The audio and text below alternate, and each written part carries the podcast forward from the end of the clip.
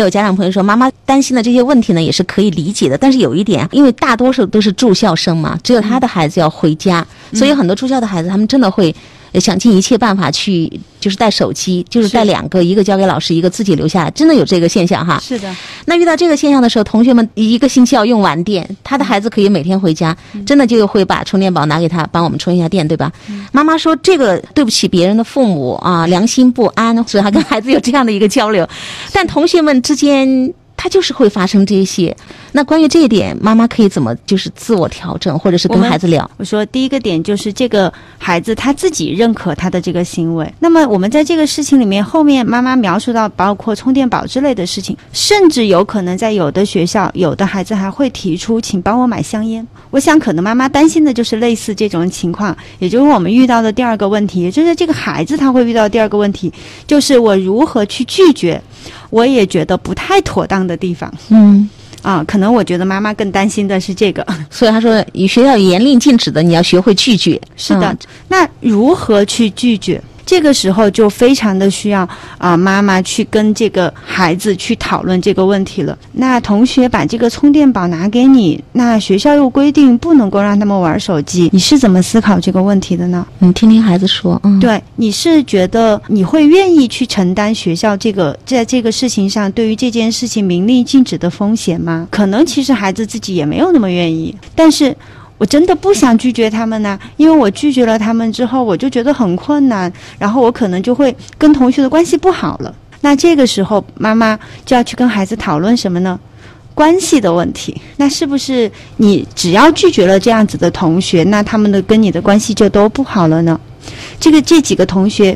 对你来说非常的重要吗？你特别特别看重和他们的友谊吗？那你们的友谊是要站在你要去帮助他们做这些一切所有事情的立场上吗？如果是你都觉得这件事情有点不妥，你会觉得是这件事情不妥，这个事情对你来说很重要，还是你会觉得哪怕不妥，我也要站到他那边更重要？就是要这样子一点一点的往下去推进。上次我们做了一个家庭的案例，我们聊到一个妈妈无限制的去满足女儿，她说女儿特别的不可理喻。但是你说女儿的这个不可理喻非常的有道理，嗯，因为就是被妈妈这样子不停的灌出来的，灌出来的，不停的放大你边界，没有告诉原来这个事情是有边界的。对。然后你当时说了一句：“妈妈为什么如此害怕冲突？就是我我不敢不答应我女儿。”是的。你为什么要怕你跟你女儿之间可能会因为我拒绝女儿会不高兴？然后我我要去逃避这个东西。嗯，那个妈妈后来就是做完节目之后跟我留言，她特别害怕冲突，是因为好像是父母经常吵架嘛，给她留下了非常恐惧的那种印象，所以她不能面对任何矛盾跟冲突。嗯，所以妈妈当时也跟我聊这个。那其实你看，这个孩子在遇到这个事情的时候，你刚刚说的那个引导，可能也是孩子，可能也是特别害怕冲突。对，嗯。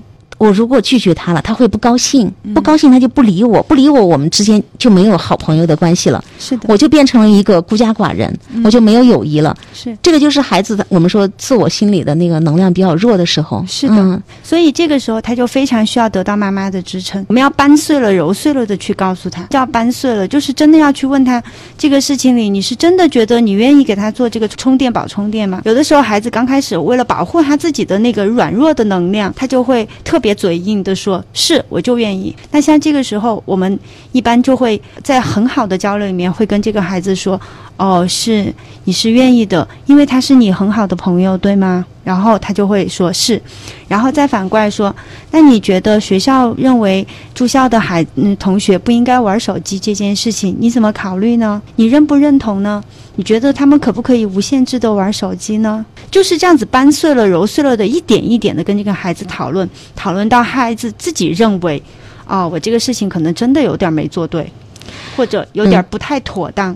还有就是，你看，你愿意为朋友这样牺牲、冒风险，对吧？嗯。那如果这个事情出了之后，呃，你觉得朋友让你担风险，他们如果从来没有考虑过你的这个风险，那是不是真的朋友？也可以这样聊吗？呃，可以这样子去，嗯，会不会在就是说他朋友不好，他会就拒绝交流了？我一般会这么说，我说我想你的朋友是因为非常的信任你才把这个充电宝拿给你充电的，那他觉得这件事情有没有一点风险呢？就他自己在这个事情里有没有承担他的风险呢？那他让你承担了什么样的风险呢？呃，你是觉得你完全愿意去承担这个风险吗？啊，从这个角度去聊，好多孩子其实刚开始的时候都会特别不认可，就会觉得我就帮他充了个充电宝，怎么了？但是当我们慢慢慢慢聊下来之后，好多孩子自己其实就会袒露心声，说确实是有不妥的。我之前遇到过一个个案。是这个孩子已经到，就是不仅他自己作弊，然后他还帮助同学作弊。然后老师去把他叫到办公室去谈的时候，他是梗着脖子跟跟老师和爸妈说：“怎么了？我们就那道题，我们都同意啊，我们就愿意。”嗯，就是好像他觉得作弊这个事情，他就要保护自己那个内心的那个弱，然后他就说他觉得他这么做是对的。后来我们就慢慢慢慢就这样一点一点的跟他聊，聊到最后他说：“我们确实做不起。”我们确实不愿意承担做不起考试分数太低的这个责任，所以我们才想作弊。我知道这是不对的，啊，我觉得到这个地方，这个孩子其实你看他的能量是起来了，因为他得到了你的接纳，你愿意一点一点的去接纳他，所以他才能够有力量去真正的思考这个问题，他有没有力量去拒绝？在整个谈话过程当中，妈妈可能就需要把握住一点。就是孩子说什么，哪怕他出于自保，我愿意啊，妈妈，我我觉得我们有意义更重要，对吧？嗯，妈妈也不要去评判这些，就是是的，就是孩子任何不符合你观念的也好，不符合你意愿的那些话出来，我们都不要忙着去说啊，你这样子想就不对了，那怎么行？就是说哦，原来你是这么想的，我们把这个事情聊开。是在这个过程当中，孩子发现妈妈是愿意敞开，呃，就是那种接纳的状态，他就会把心里话说出来。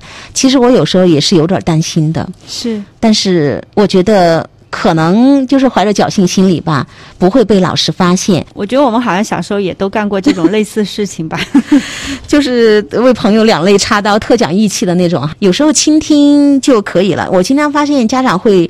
孩子发生一件事情的时候，马上就说：“我该怎么去引导？应该是先听孩子说一说，而一定不是我马上给建议。你看这样也不好，那样也不好。你看那要不要这个样子？因为一切都是我们在主导，对吧？所以这个讨论的过程、尊重的过程、我们相互了解、走近的过程，这个通道其实就被堵塞了。”木木老师有很多家长哈，就是在参与我们的这个讨论。姨妈她说，孩子这个年龄段是需要在伙伴当中刷存在感的。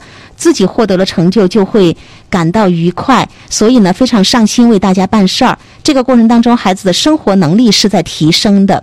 还有一个初一的恒妈，她说到了另外一点，他说，因为你的孩子基础不够扎实，学习上吃力，他在学习上呢不能找到成就感，所以呢，同学们的这种需要让他帮忙。他就感受到了被需要的感觉，感受到了他被存在的这种价值，恰好也填补了一些没有在学习上找到的那份满足。这个呢，我觉得是应该尊重理解的。是的，觉得就是我们都特别容易去找补嘛。比如我们在工作里面不是特别有成就的时候，我们就会觉得，哎，我们要有个什么兴趣爱好。其实对孩子来说也是一样的。我非常的想要在同学中得到认可，得到这个就是尊重，然后让同学承认我的价值。我的学习成绩目前看来确实也不够好，我确实没有办法以我不够好的这个去让同学认可我。能不能在其他的方面找回来？其实这个就像体育生一样。是不是类似的一个感觉？有有的同学说我的这个语数外不是那么好，嗯，但是我的英语呃，我的我的语数外不好，但是我的可能生物历史特别好。然后有的同学说我的体育特别好，有的同学说我会这个呃弹钢琴，对吧？那这个你看你们家的小朋友的方法是什么？就是我能够去为其他的同学做点事儿，他们也需要我。对，然后在这个状态里面，他就能够找到他自己的成就感和价值感。其实也是孩子在，就是我们说自发的在帮自己，是的，找那个自信，找那个我们说归属感跟价值感。刚才那两个妈妈都说的特别好，你一定要去认认同他，一定要去尊重他在这个状态里面啊，他自己的这个价值感的这种状态。所以这个妈妈说啊，我是啊，我是我是让他嗯去买了呀。也就是说，我们在让他买的时候，不能带着担心。因为担心就是觉得这个事情不太那么好，就是在否定、在评判嘛，对吧？我们就这个问题再来讨论一下，孩子会不会这个是一种讨好性人格呢？妈妈说，你看他提前都要去给他们买，我们有这个担心，观察到了孩子有这个样子的状态，就是他贴钱都想去做这件事情，他特别想要去做这个事情的时候，我们说，如果孩子有可能有这种过度为别人付出，不太能够拒绝的一个状态的时候，还是回到我们刚才那个问题。那么，爸爸妈妈，我们自己要想一下，是什么原因让我们的孩子拒绝冲突，然后什么事情都特别想要去讨好，宁愿用自己的付出、牺牲来换取获得价值感。刚才妈妈有表达，孩子经常在家里不被爸爸认可，所以一个不被自己家里就是身边最亲的人认可，就是当爸妈的都看不起自己孩子的时候，我们经常说，那么孩子就觉得这个世界上其实都不够友好。那么不够友好的时候，我就必须要竭尽全力讨你们的欢心，我才能够生存下来。所以很多人就会形成长大以后，不管是在工作生活当中，他有那个讨好性人格，就是委曲求全，他过得非常的辛苦，但是他在任何人面前都是一种乐观的。我助人为乐的，呃，我愿意去帮助任何人的一种积极的状态。其实这个孩子他内心很压抑的，个名词叫什么？阳光型抑郁症，就是指这个是吗？那么这个孩子，我们就更解释得通。这个孩子为什么一定要在学校去找到价值感？我们说，我们一个人这这两个一撇一捺，这个人字哈，这一撇呢，有可能就是他在这个地方的归属感，而这一捺，它相互的支撑呢，就是他的价值感。我们说，在家里面的呃归属感，就是给他的温暖、衣食住行、安全感，以及父母的认同和赞赏。如果这个孩子在家里面有足足够的这样的归属感的时候呢，那么他的价值感就是那一捺呢，就是他要在家里面去表达自己啊，我是很能干的，我是很厉害的。你看，我们很小的小朋友就开始想要尝试在家里做家务了。但是如果这个时候他没有被认可，也就是说前面的归属感那一块在价值感上这个地方有覆盖，就是没有给到足够的支撑的时候。我们说这个人字是不是这一捺就小了？那这个人还能够支撑住吗？站不住，嗯，对他就会歪，对不对？那像这个时候，我们有了一个新的环境，学校，我就会发现，在学校里，我能够快速找到自己的价值感和归属感。那我是不是就更加加倍的想要去拿住这个价值感和归属感？因为我在家里不够呀，那是我唯一现在有归属感和价值感的地方。我要把我自己都牺牲掉，然后拿去给外面的。啊，是这样的一种状态，所以，我们说，如果让这个孩子他真正的，嗯，我们去考虑他是不是会学会去拒绝这些同学，那我们就要真正的在家里面去接纳他，去认可他，认同他，啊，他才有可能有力量去做到。哦，我在家里的价值感和归属感是足够的，啊，那我就可以从之前的那个状态退回来，我有安全的退路，所以他也就可以不用那么。冒着风险，有可能他心里明白，但他都要委屈自己去做那个事情，去承担那份风险，哈。是的，不敢拒绝嘛。是的，原因就在这儿。所以不是妈妈说你去拒绝，你要勇敢拒绝，你要勇敢一点啊！别人对你什么，你要勇敢的说不。我们说勇敢不是命令出来的，而是一个内心足够强大的人，他相信。不会因为我拒绝了你，我们之间就没有关系，我会被你抛弃，我们之间的爱就没有了，友谊没有了。他很笃定，我拒绝你这一次，你会有点生气，但是我相信我们之间的关系还在。就是他足够呃自信的人，他才会这样想。我们经常有一句话，就是当的心理能量不够，他的还在他那个心理层次的时候，我们说勇敢这两个字就是空话，而是我们在这个陪伴过程当中，朝夕相处当中，这些孩子的每一个行为背后，我们能看到他真实的需求，我们去。倾听、共情、理解，然后可以去讨论，在尊重的这个基础上，孩子在这样的一个保持的环境当中。他才会有足够的底气。那妈妈现在不知道心里有没有放下各种的那个担心和焦虑，或者是你有这些担心和焦虑，知不知道如何去跟孩子讨论？不是说你先把这些事情说出来了，你看这样也不好，那样也不好，要不要我代替？或者你能不能少做，偶尔做，不要长期做？就是妈妈把什么话都说完了，孩子还怎么表达呢？所以这个通道不要被堵塞。